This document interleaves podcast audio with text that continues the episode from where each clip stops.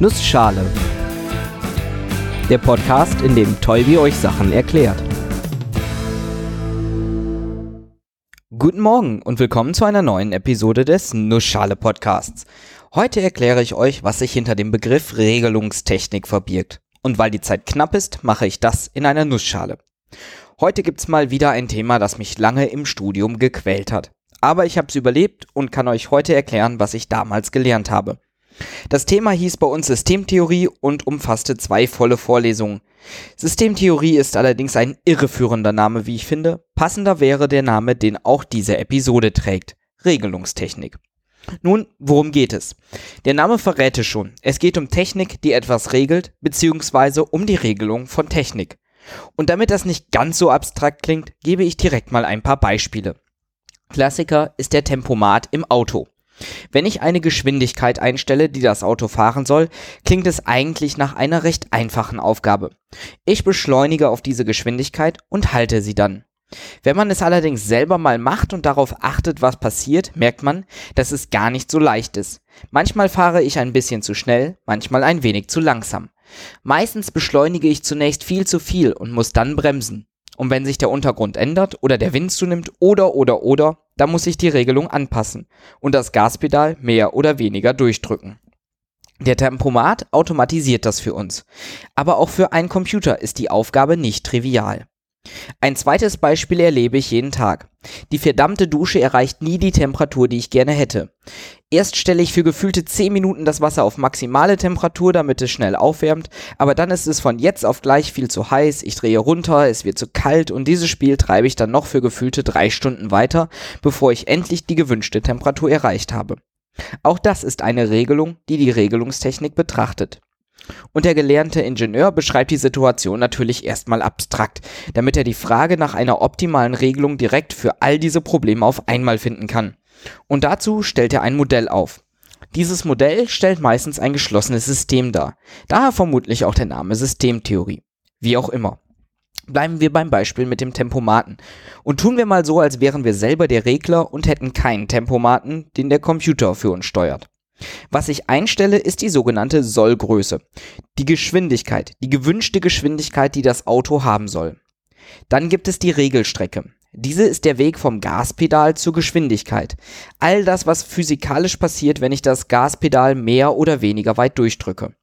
Am Ende der Regelstrecke habe ich dann eine bestimmte Geschwindigkeit. Das ist unser Ist-Wert. Die Geschwindigkeit, die wir tatsächlich haben, die meistens aber nicht genau das ist, die das Auto haben soll. Wir gucken uns also die Differenz zwischen dieser Ist-Größe und der Soll-Größe an und reagieren darauf, indem wir das Gaspedal weiter oder weniger durchdrücken. Wir machen das intuitiv. Wir sehen, wir sind zu langsam, also drücken wir mehr durch. Oder wir sind zu schnell, also lassen wir ein wenig vom Gas ab.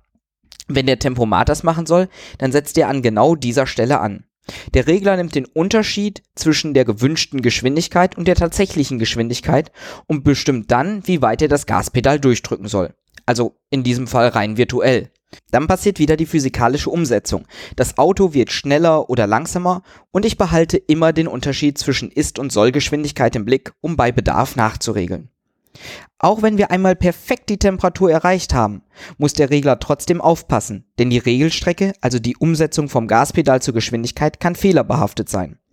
Wie gesagt, zum Beispiel durch Gegenwind oder Rückenwind, durch die Fahrbahnsituation und viele weitere Faktoren. Nun, wie funktioniert so ein Regler? Wie regelt er? Tja, ehrliche Antwort ist in diesem Fall leider, kommt drauf an. Und zwar vor allem darauf, was man als Benutzer wünscht und wie viel man über das System weiß. Ersteres hat erheblichen Einfluss. Ist gewünscht, dass die Zielgröße sehr schnell erreicht wird, hat man oft mit Überschwingverhalten zu kämpfen. Das bedeutet, wenn ich die Temperaturregelung morgens in der Dusche aufs Maximum stelle, damit ich möglichst schnell meine Temperatur erreiche, bin ich vermutlich etwas zu langsam darin, diese wieder rechtzeitig runter zu regeln. Werde also zu heiß, regle dann panisch viel zu viel runter, werde zu kalt, regle zu weit hoch, zu weit runter, zu heiß, zu kalt. Man muss also einen Kompromiss finden zwischen der Zeit, die wir brauchen, um uns auf die Sollgröße zu bringen, und dem dynamischen Verhalten wie Überschwingern, die ich dadurch erzeuge. Beim Auto zum Beispiel wird das recht konservativ gehalten. Meistens beschleunigen Tempomaten nur recht langsam und gleichmäßig und nähern sich dann schrittweise der Geschwindigkeit an.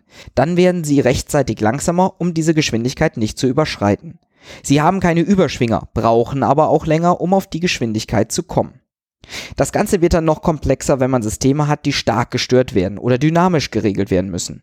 Manchmal möchte man ja keine feste Größe einstellen, sondern hätte gerne, dass das System einen bestimmten Verlauf dieser Größe zeigt.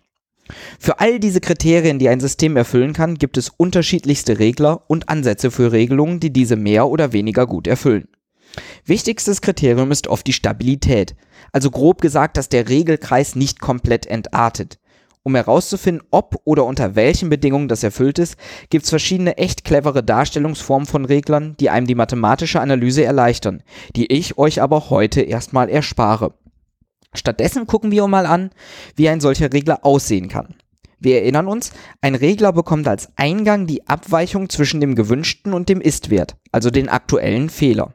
Und als Ausgabe soll er sagen, wie die Stellgröße verändert werden soll. Die Stellgröße ist das, was wir beeinflussen können, also zum Beispiel das Gaspedal oder den Temperaturregler, der zwar nicht direkt die Sollgröße ändert, aber einen Einfluss auf diese hat.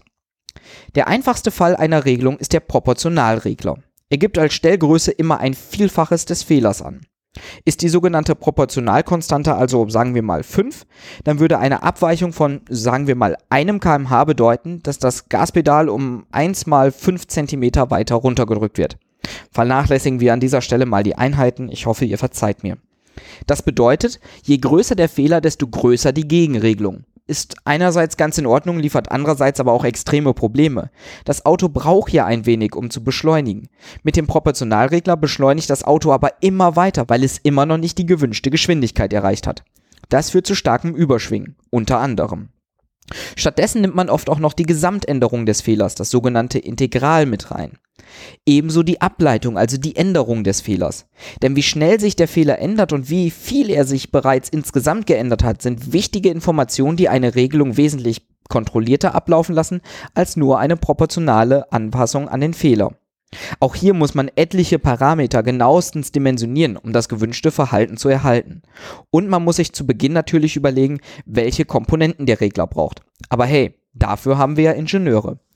Die können auch noch viel genauer auf Regler schauen und deren Verhalten analysieren.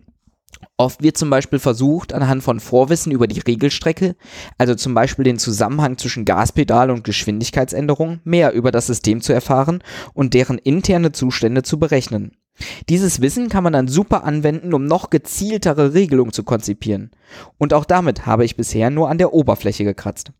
Ich hoffe, ich konnte euch trotzdem grob darlegen, welche Herausforderungen in der Regelungstechnik auf einen Ingenieur warten und wie man diese in etwa meistern kann. Bis nächste Woche.